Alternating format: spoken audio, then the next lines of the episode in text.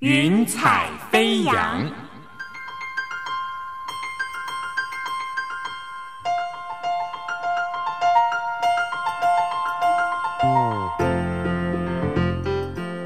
让每一朵云彩的生命牵引着你心灵的飞扬。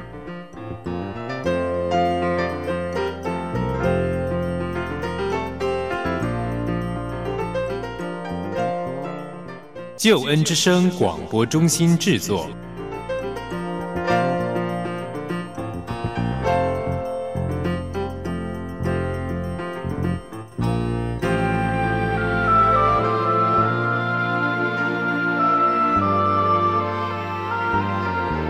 欢迎收听由台湾救恩之声广播中心制作的生命故事集《云彩飞扬》，我是静怡。邀请你听听别人的故事，想想自己的生命。朋友，你可以想象有一个人，他从小是生长在贫困家庭，甚至生病咳血，但是后来他居然可以过着提早退休的生活，做着自己梦想做的事情。他是谁呢？王洪道老师，王老师你好，你好，听众朋友们，大家好。王洪道老师呢是救恩之声函授学校的函授老师，非常的特别，所以今天呢，静怡真的觉得很荣幸。王老师，我们刚才提到说，其实你真的很早就退休了，大概是几岁的时候？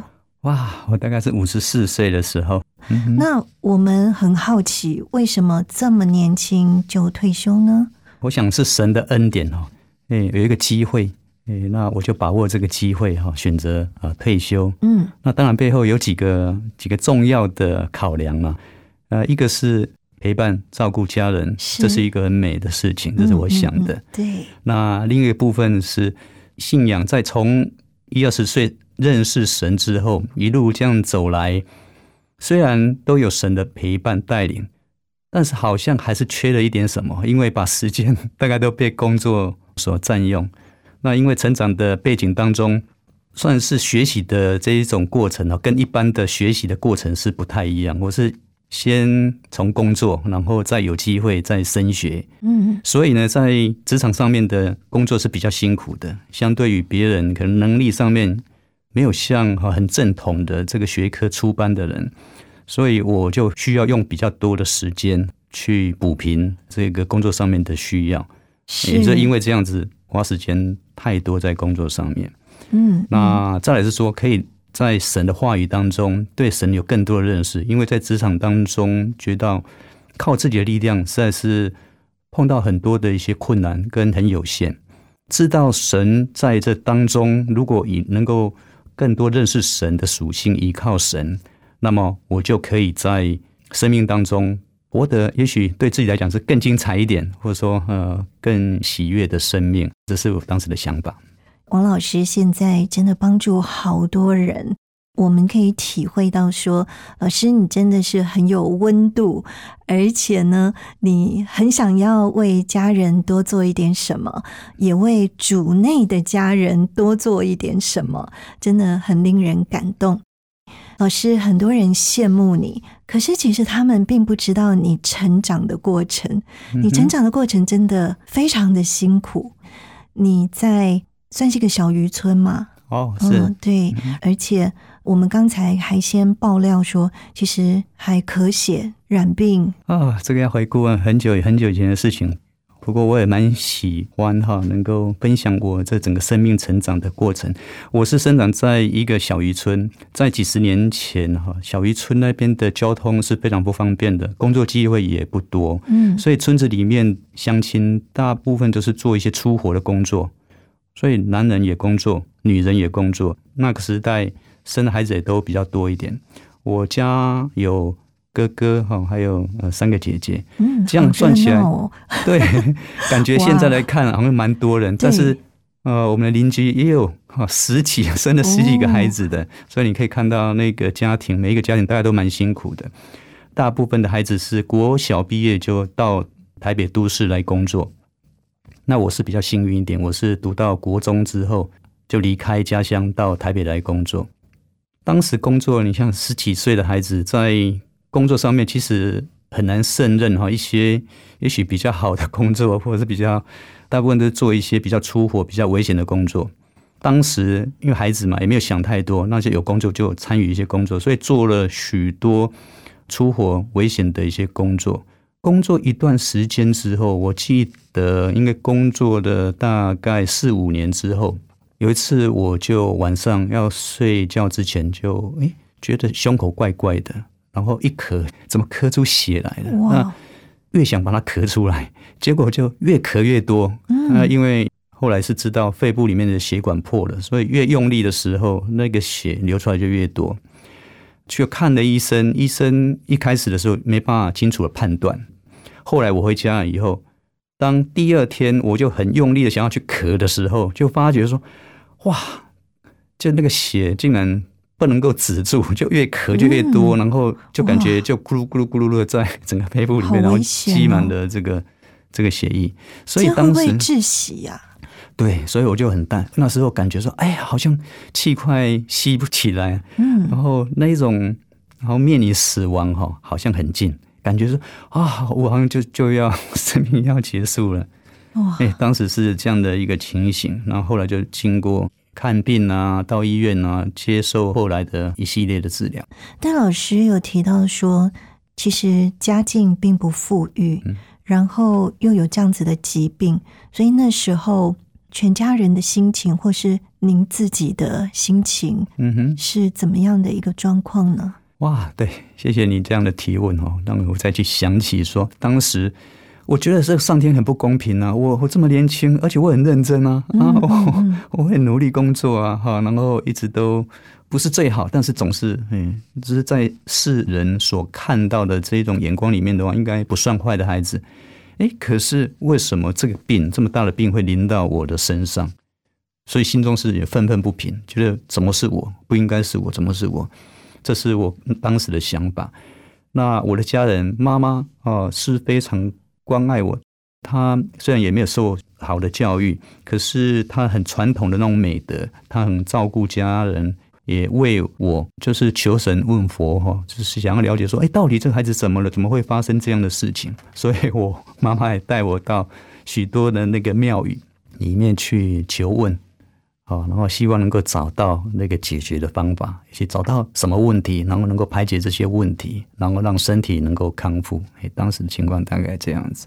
听说那个时候，如果家里面有咳血的人，通常会觉得说，那好像是被咒诅，就是在传统的信仰上面，类似是这样子。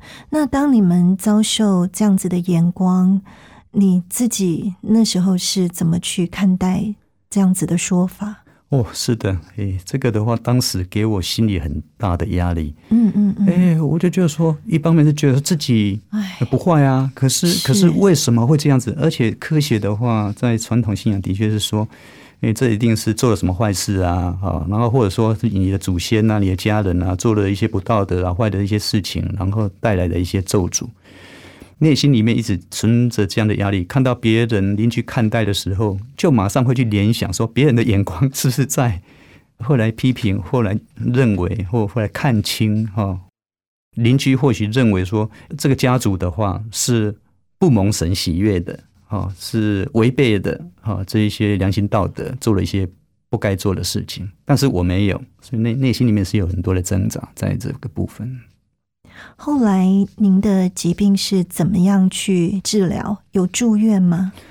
有一段时间的检查，这个医院那个医院的，后来判断，呃，是肺部里面的血管破裂。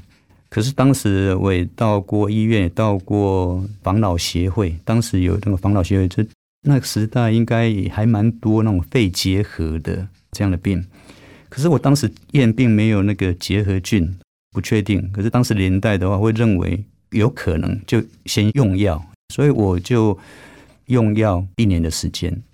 那身体当然慢慢它也在那个修复，在复原。不过在这之前，我是住进那个马街医院做比较正确或者说比较啊严格的一些检验。他帮我检验的这个支气管是不是有扩张啦，嗯，然后会灌一些液体到哦，那很肺部不里面舒。服哎，对，哇，可是那时候哈，我想到，我当时是一个还算悖逆的，蛮自负的，算是自负，有一点悖逆。医生他看了以后说，肺部好像那个出血的地方哈，有一点点异样，他认为就是肺的问题。可是我竟然不相信医生，我我不觉得医生讲的是对的。那医生哈，他就说好吧，你不相信，那你就去做支气管扩张术。哇，我觉得那是很惨。当时哈，因为觉得自傲，虽然自己也没有什么太大的能力，可是真的那一种生命里面就是自傲，就是说我自己可以来，应该是八九岁，觉得我自己可以，所以呢，我去做那个检查的时候，竟然身旁都没有人陪伴我，因为我觉得不要，甚至也没有通知家人，然后觉得自己可以，所以我是吃了一些苦头在那个部分。后来就住进到马街医院，我遇见了一个院幕部的一个女士，我感觉他是很温和，他会来探访我、问候我、了解我的情况。他没有讲太多话，但是他就是站在我旁边，那我会感受到他是很温暖的问候我，听我讲讲话。可是他那个特质，觉得这个人还蛮特别的。嗯，他对我好像也没有什么威胁，虽然我讲了很多的抱怨的话，他也没有。做太多的一些反驳、解释等等，他就是静静的听。后来他知道我的情况，送了我一本圣经，上面写着说：“敬畏耶和华是智慧的开端。”我看了这样的话，我那时候不以为然。呃，我甚至于对知识、智慧我都没办法分辨。我那时候想说，智慧是我父母亲生我的时候给我的啊，怎么会那个？那个、那个、那个、那个信奉啊，那个敬畏耶和华，只有才才会有这个智慧的一个开端。所以我就把圣经丢了一边去。可是经过一段时间，身体哈还是在医治的过程，很多的恐惧、担忧，呃，不知未来会发生的情况，对生命哦，许许多的疑惑。后来我就重新再去拿那个圣经来翻一翻、看一看。那圣经的前面呢，是祭奠会送的这个圣经也蛮好的。前面它有一些分类，哎，帮助在忧伤的时候、在恐惧的时候、在不平安的时候对应的这些经文。哎，那我就去翻，呃，这对应的经文。从那个时候，圣经的话、神的话，哦，从那个时候其实是进入到我心里面，给我很大的安慰跟帮助。虽然只是一开始，可是已经呃感受到神的爱在其间。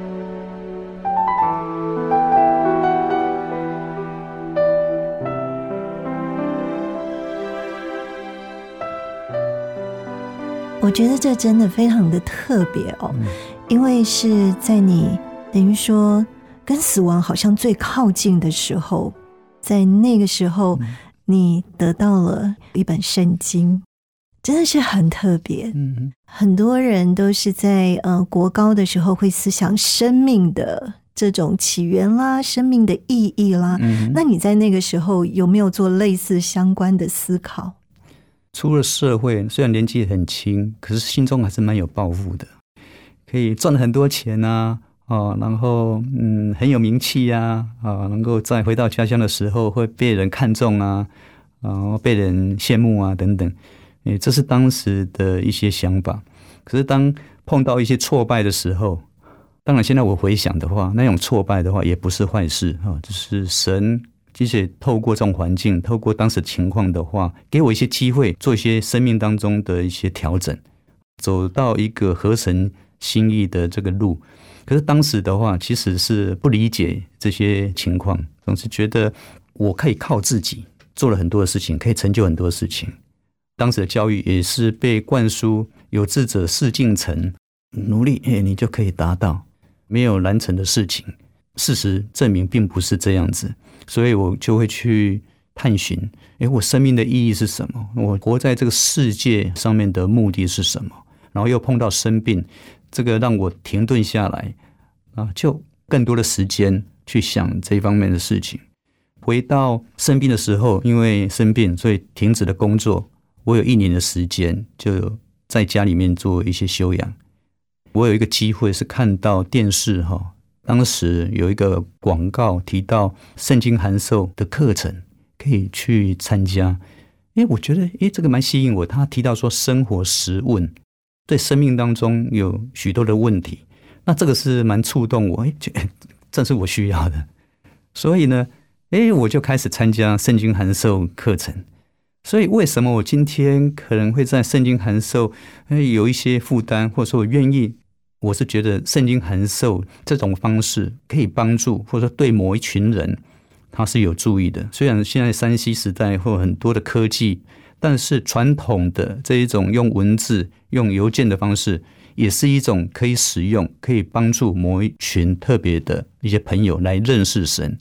所以当时起了这样的一个头，所以我当时受到很大的帮助，对圣经、对神的话有多一点的认识，也是帮助我。这一路走来，在生命当中被神所改变啊，所经历到神的恩典就在这当中，那这是我非常感恩也很喜乐的事情。真的太奇妙，就是老师在那么早的时候就已经接触到函授课程，感觉上好像上帝有了一个奇妙的安排哦，让你曾经是学生，现在是老师，帮助这么多的人。我们想请王老师也分享一下，你是在几岁的时候受洗得救的？生病之后停顿工作，在家休养一年之后，我就回到台北开始工作。在工作的时候，认识了一些基督徒的朋友。这些基督徒朋友哈很好玩，哎，我看到他们生命，哎，他们的做事情方式跟过去我认识的哎不太一样，因为他们好像对我也不是。要有这种利害关系这样子，他对我好，有对我有期待，或者说他有什么目的，至少可以分辨出来，他是出自于就是关心我、爱我这样子。所以我很想跟这些朋友们有时候有一些讨论，甚至于我也会跟他们辩论。我有疑惑，诶，那我就也会啊有一些提问啊，然后问的激烈一点的话，诶，就是有点争执。可这是一个过程，只是帮助我。更多的来认识神，那现在那个也帮助我说，以前我有这样的一个情况，现在我看待有一些朋友，他碰到信仰的问题，他有一些问题，他提出一些尖锐的问题，我现在是比较能够去接受那样的一个提问，虽然是很尖锐，听起来好像不太礼貌，或诶。可能是有过去的这样经验，我反而去能够理解这些人，他其实心中是有渴望，他想要更多的认识神，所以他提出很多的这样的一些问题。嗯，那经过这样一个过程之后，我就到过许多的教会探寻啊。我觉得神也给我这样的一个信心跟一个力量。诶，我竟然敢到不同的教会，自己跑到教会里面去，知道他的时间来，然后参加聚会。那有一次就来到恩光堂。啊，这也是很特别的经历哈！聚完会之后，旁边就是有一位姐妹，诶，她知道我是新来的啊，一个慕道朋友，她就把我介绍给一个传道人，让传道人跟我更多的一些认识，谈一些信仰的部分。陈教士他也是很特别，我们谈完之后，他听我分享我的生命经历啊，我过去怎么样认识神，当天 就带我到。教堂里面的十字架面前，带我决志，就带我决定相信耶稣成为我生命的救主。这是对我当时我我也没有预期，也没有想到，哎，会有这样子。可是这一个传道人他竟然有这样的看见，也许他认为是时候。是神也带领他，也带领我，就在那个时候就马上做这样的一个决志的好奇祷告妙哦。是，后来我就留在教会里面呢，一些参与的服饰啦，有一些学习啦，参加聚会，哦，也是帮助我更多更多的嗯认识神，认识啊圣经，还有跟弟兄姐妹的相处。啊，从当中也领受到很多弟兄姐妹的爱，也感受到这个信仰不是宗教，而是深切的是活在这个呃生命当中，然后这一种互动彰显出来就是很无私的爱，啊，这是很宝贝的，我也很喜欢。所以从老师您决志决定要跟随这位救主，到您受洗，大概是怎么样的一个过程？决志之后的话，我们就在教会里面，这一个传道人的话，他很用心，他就邀我每个礼拜一起读圣经，那就按照我们的进度，我有一些问题也会有些提问，传道人他也跟我分享，所以很融入在生活当中。我碰到了一些困难、一些问题，我们也在读完经之后有一个祷告的时间，那彼此关心。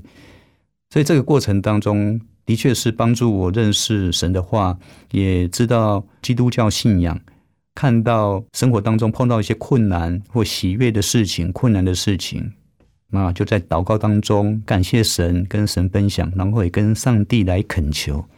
这一段时间的话，也有跟弟兄姐妹的一些互动，所以大概两年的时间，有一个机会，教会的传道人的邀请啊，我就在一个圣诞节的一个特别聚会，在教会里面受洗。哇，好棒哦！王老师，你觉得自己受洗前后，你自己经历最大的改变是什么？嗯，信主之后，一个就是马上感受到哇，那个神的爱很特别，所以我享受在这个生活、这生命当中的那种快乐，很兴奋。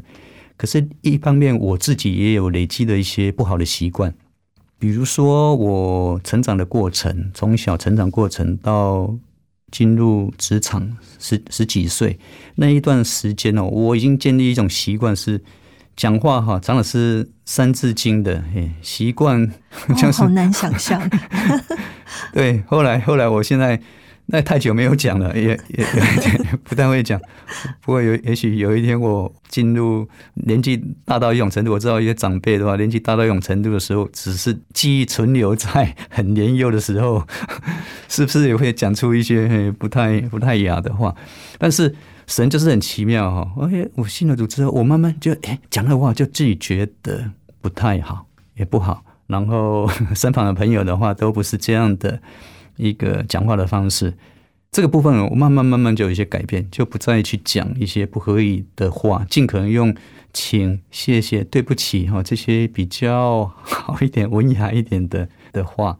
但是事实上，之前我是常常讲一些不太好听的话，那是一个。第二个，另外一个是我抽烟，我抽很很凶的烟哈。我那时候印象里面，我大概一天要抽一包多的烟呢，所以抽烟也是给我很大的这个认为说瑕疵，或者说我被这样的一个烟瘾所控制。当时已经信主了，可是我还是会有抽烟的那种冲动。那这个是。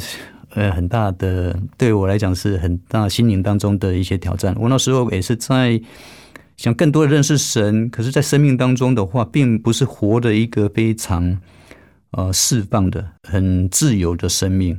因为就说，哎，我是基督徒啦，啊，我不应该做呃这样的事情啊，啊，这抽烟不好啊。然后 在人朋友的面前抽，好像就觉得心中就觉得不太对，所以不敢，哎，不好做这样的事情。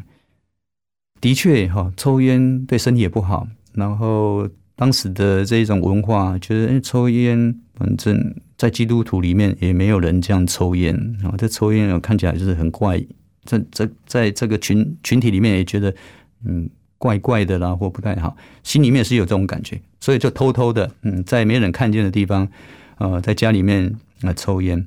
可是心中是很自责的，因为哎这样不对啊，不对的事情我又没有办法去改变。所以是经过有一段生命当中哦，会会听到说，呃，理智、理想、道理是懂，可是真正要去做，完全去做，是事实上是靠自己是做不到的。哎，那经过很长一段时间，哎，后来是因为用进食的方式祷告，然后不断的寻求神，要依靠神。啊，我现在有一点点忘当时为呃怎么样的方式借的，可是我知道是用非常用心的，然后寻求神，在祷告当中求神帮助我，因为我靠我知道我承认我靠自己是没有办法的。然后后来经过一段时间之后，我就把烟戒掉了。那戒掉到现在已经几十年也没有抽烟，所以我很感谢神。有些事情是在我也尝试过靠自己是没有办法的，然后经过祷告不断的寻求神有他的时候，并不是说。一个晚上，有些人是一个晚上，诶，他就不抽烟了。可是我不是，我是经过很长的一段时间，哦，神改变我，让我不抽烟。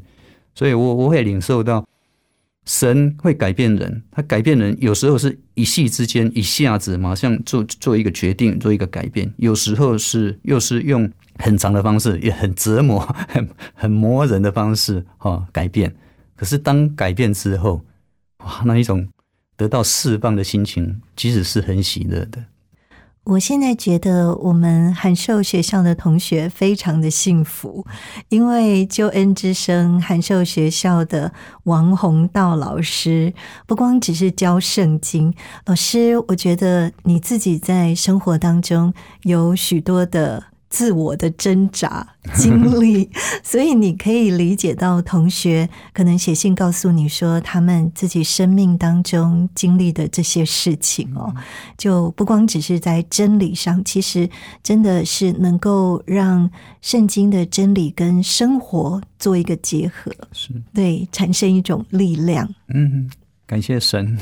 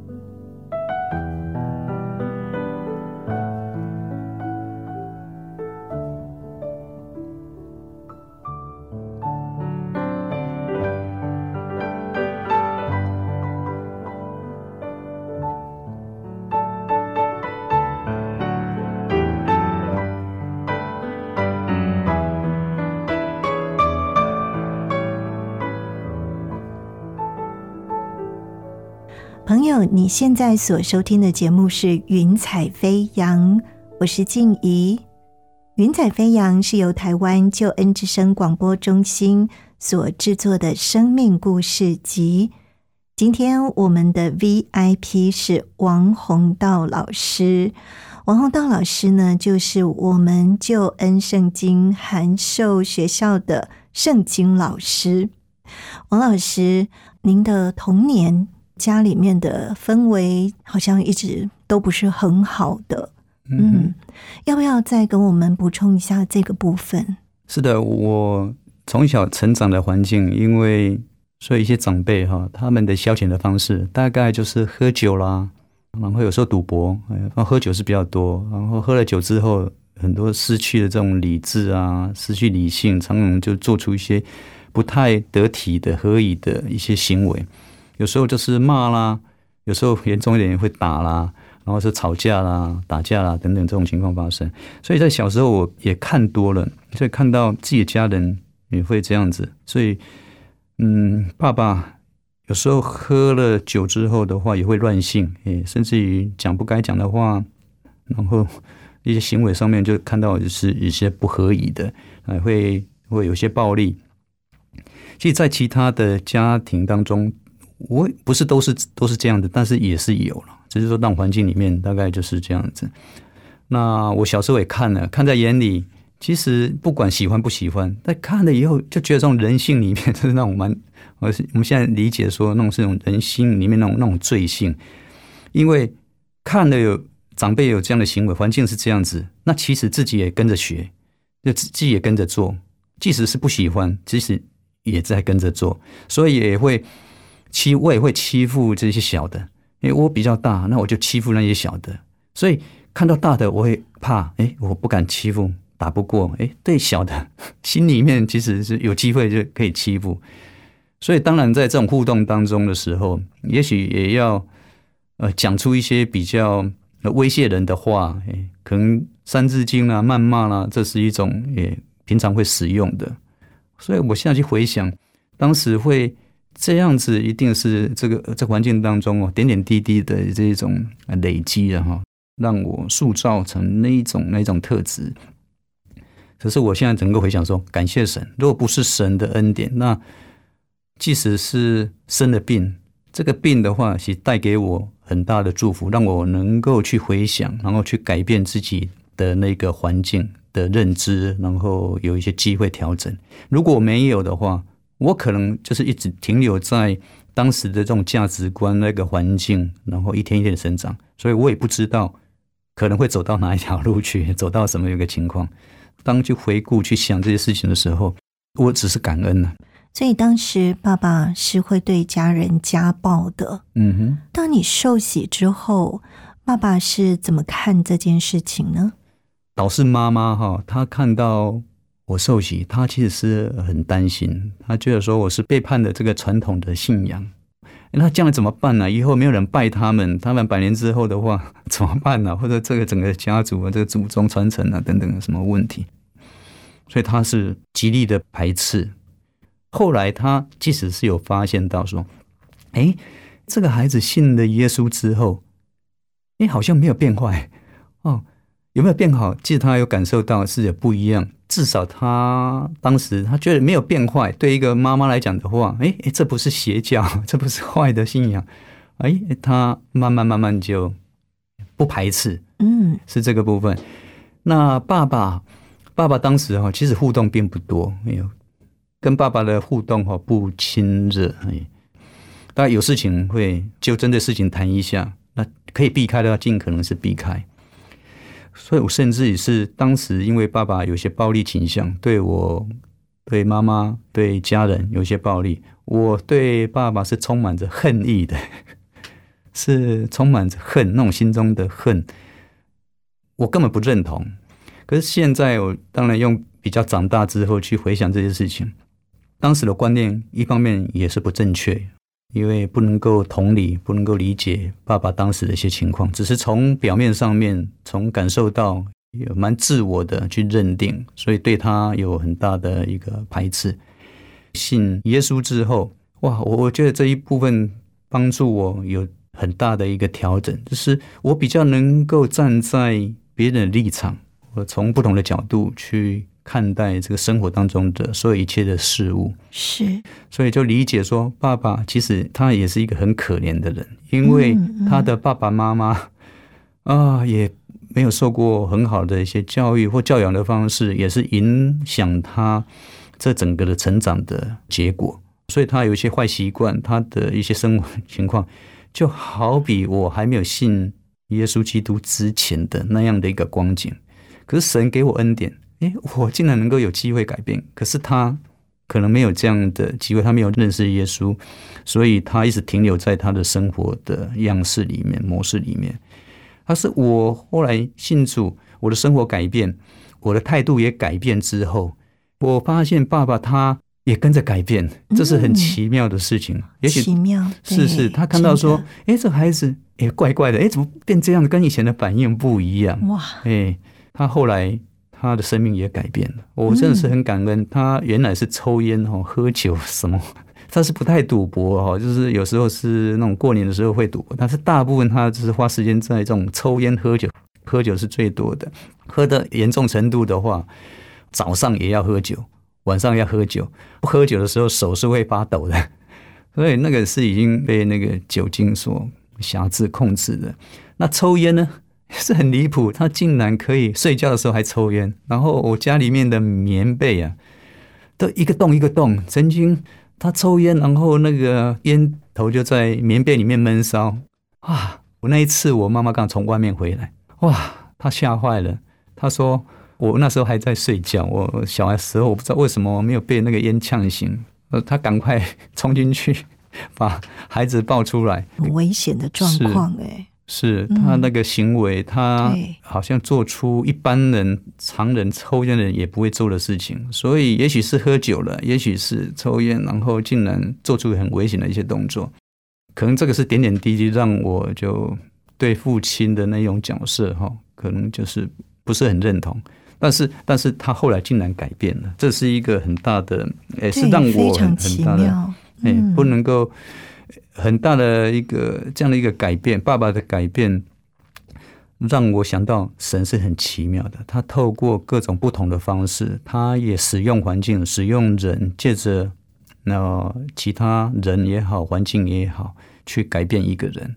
那爸爸到晚年的时候，他是不抽烟也不喝酒，哇，太奇妙！是是很特别。嗯嗯，但是王老师，你有提到，其实你信主之后，你对爸爸的态度也完全不一样。嗯你觉得会不会也是因为你对待爸爸的态度跟眼光不一样，所以爸爸后来也变得不一样？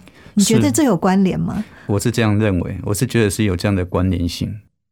我因为认识以耶稣之后，生命的改变，我是觉得这是一个恩典，因为心中有那种感动，那就做出一些觉得是合神心意的、神喜悦的生活的方式，我就这样去做。那神他引导爸爸的方式，也许透过这种方式，也许透过其他的方式，但是神就是使用这个环境当中的一些改变，成为爸爸的祝福。感谢上帝。想要请问王老师，当初您在小渔村的时候，好像要来台北，是不是那时候我听您说过，长辈有曾经叮嘱过，小心台北有坏人？哦，嗯 只有台北有坏人吗？但是，嗯、你刚才分享说，你本来也是对人没有信心，嗯哼，到现在你对我们的学员非常有信心，这个转变是怎么发生的？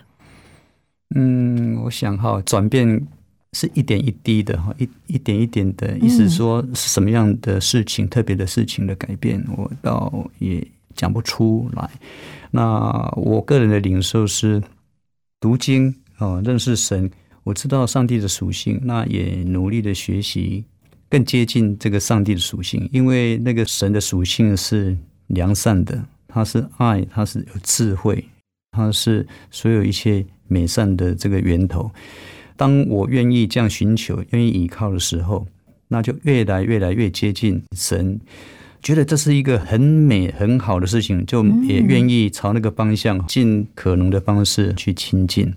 是，所以一点一滴嗯就不再一样了。嗯，呃，我们真的看到王老师说自己以前是孤僻自卑，但是我们现在看到你就是一位非常有爱心的老师，在你身上见证到上帝的作为。谢谢，感谢主嗯，。再来想要帮函授学校的学员们问老师一个问题：老师，你曾经是函授学校的学生，在那时候你的收获，还有或者遇到一些困难的地方，好的，当时我当学生的时候，我觉得这样信件哈一来一往，可以配合我自己的这个进度哦。有时候，诶我我时间允许，我就可以很快速的作答，然后有一些问题，有一些提问，然后就寄到学校。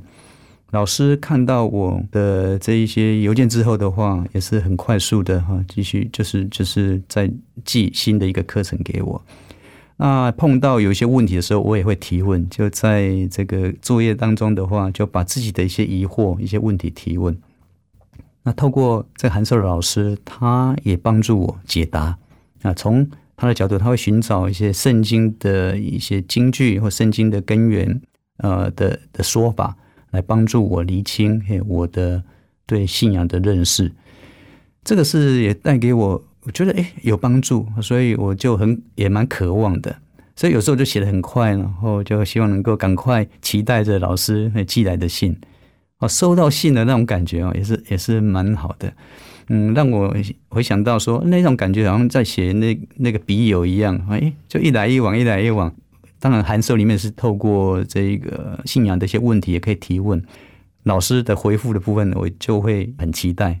所以这是一个很美好的经验，帮助我现在回应给学生，知道学生心中也许有这样的一个渴望、期待。所以在每一次回信的时候。批阅这些作业，那回答同学们的一些信仰的问题，有时候我有些关怀，有一些带导的一些事项，哎，我也都蛮乐意的啊，写一张卡片，我是为学员们带导，或是关怀的字，或是圣经的金句，都盼望透过这些卡片关怀金句，都要成为学员的祝福跟帮助。那看到学员们的一些回应。也是啊，蛮热切的，很多回应说，哎，他们收到这样的一个卡片跟信件的时候，心中蛮温暖的，也非常感谢这一个韩寿老师为他所提出来的带导事项祷告，都存着感恩，有蛮有收获。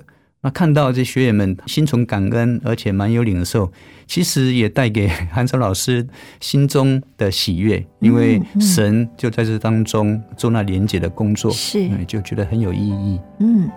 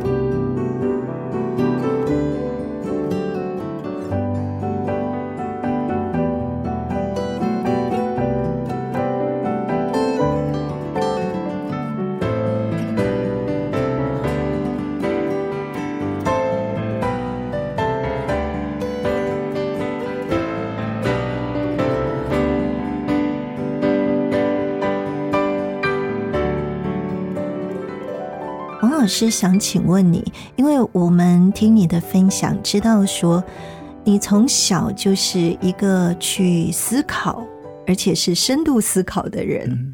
那成为圣经老师，我们知道说你还帮这个课程有规划难度，对不对？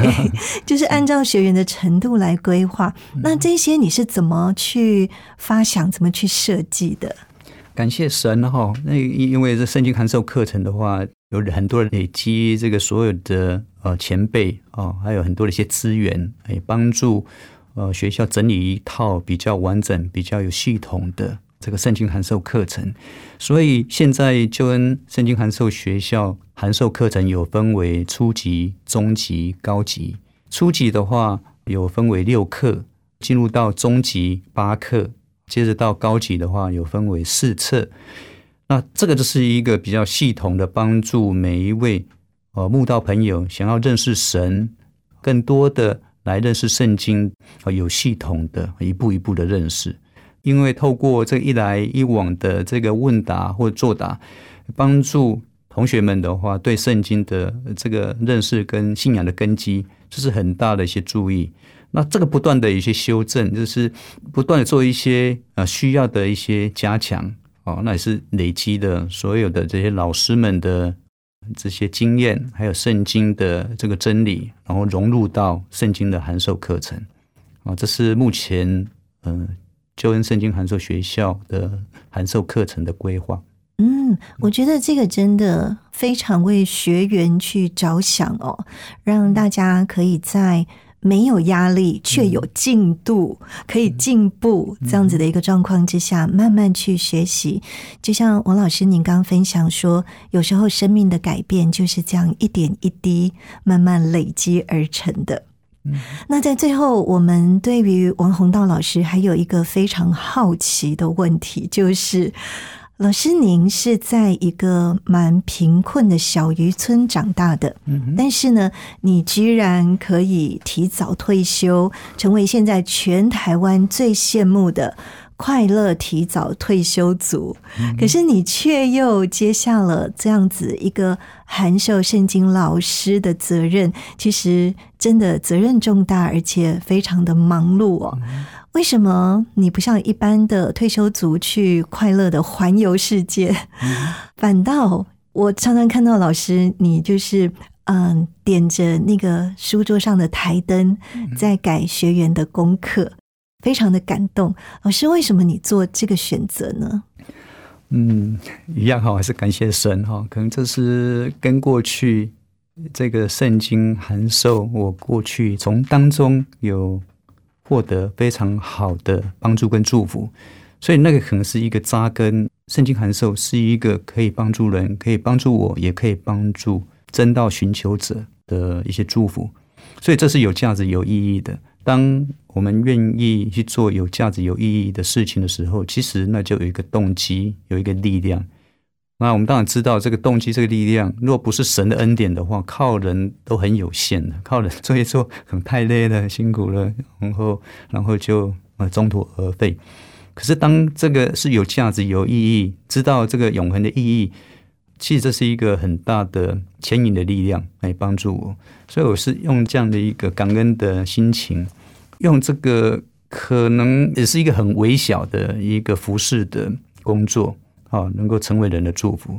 可是对诚心的、很忠心的去服侍的时候，其实对我是很大的祝福。因为除了神给我内心里面的那种平安喜乐，我经历到神的这种恩典跟经历，让学员的一些回应反应。这都是进入一种非常良性的一个循环当中，嗯，所以这是一个很美善的工作，是我喜悦的。很重要是神开路，让我刚好有这样的一个机会。这个也不是原来退休之后计划要从事服饰的工作，可是时间的分配，神的带领。常常不是完全照着我原来的计划理想去进行，但是我只是很感恩，说神至少给我这样的机会，把一些时间做一些分配。另外，我在对圣经、对神的认识的话，有更多的一些认识的机会，所以我多了一些时间，可以在圣经的真理、神的话，更多的啊学习，更多的认识，更多的祷告，哎，在每一天的生活当中。那另外一个部分是我当时退休想要做的是多看一些书，因为我成长背景哈，知道说从小并不是很正规的教育，我一直觉得我书读的不多，我希望能够从 书当中的话可以更多的学习啊，我多一些时间来读书，那这是很美的。可能以前比较少有这种机会，那我就可以多一些时间机会来参与在。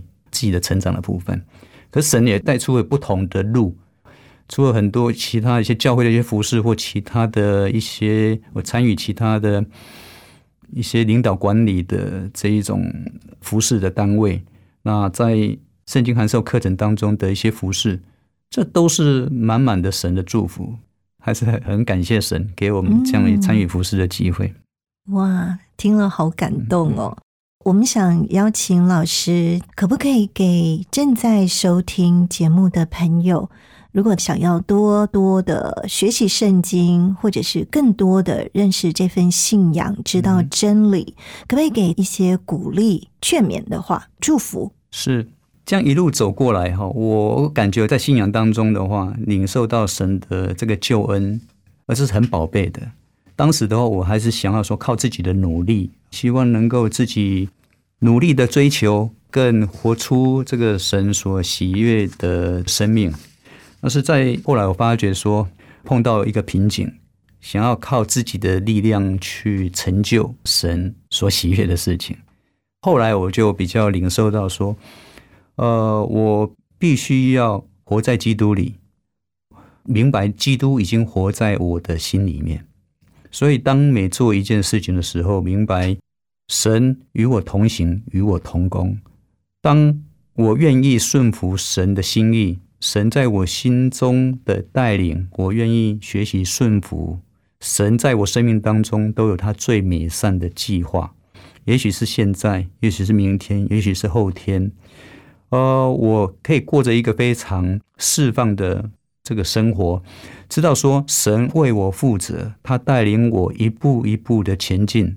所以今天读经，今天在生活当中所呃参与的各样的工作，无论在职场、在工作岗位当中的一些工作，神活在我心里面，我如何在这个工作当中成为人的祝福？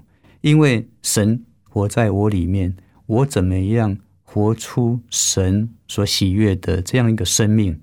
当时是这样一个连接的时候，其实做每一件事情的话，都存着一个感恩的心，诶，在经历神的同在，诶，这是在我生命当中给自己有一个自由，比较自由，也比较释放的，不像过去刚出信主时很大的一个生命也好，或者说各方面的一些压力，就是基督徒应该这样，应该那样，而应该要过的一个 比较律法的，或者说被辖制的，说因为这样，所以你要那样的这种生活。可是现在知道，上帝透过耶稣基督救赎我，那我现在也是神的儿女，所以我在神国里面，神是我最大的帮助者。活出耶稣基督，这是我现在的想法。谢谢。是，谢谢老师给我们的鼓励。因为有时候真的像我们想要参加函授学校，可能有一些学员。会觉得有点紧张，好怕说自己能力够不够。但是谢谢老师给鼓励，就是我们凡事不是靠自己，而是我们可以靠着上帝的恩典来成就他心中的美事。哇，真的太棒了！谢谢老师今天跟我们的分享，谢谢，谢谢，谢谢主持人，也谢谢所有的听众朋友们。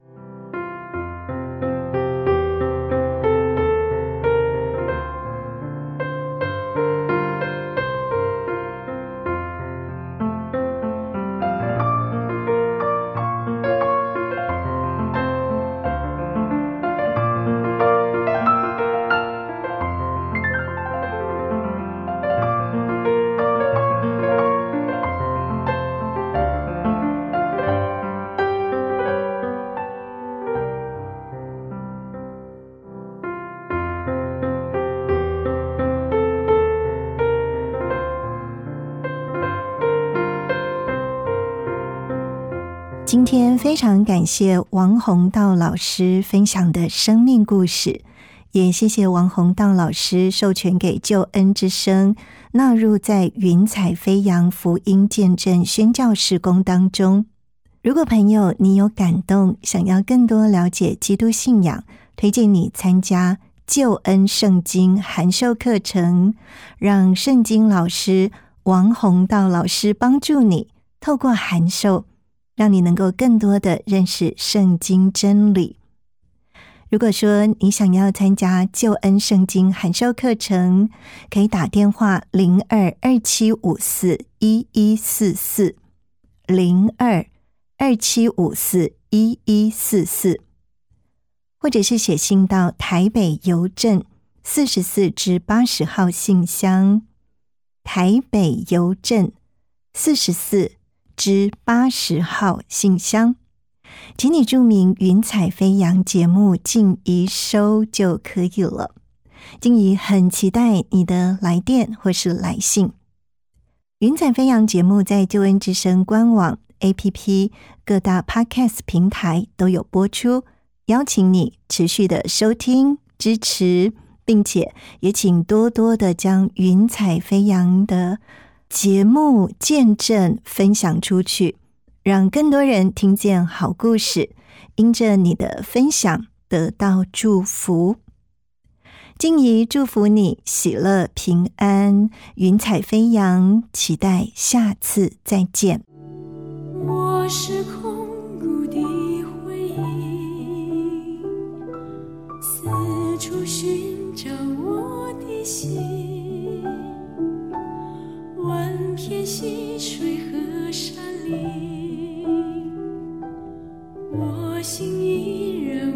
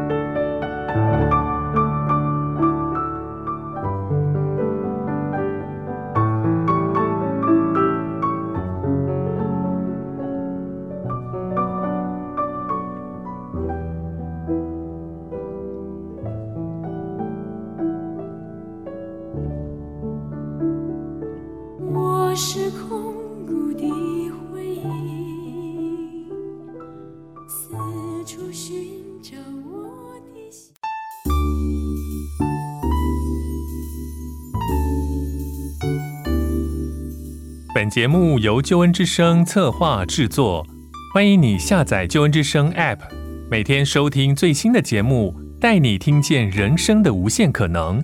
是你得鼓励传福音的好帮手，立即使用救恩之声 APP，为自己，为别人，领受上帝的救恩之声。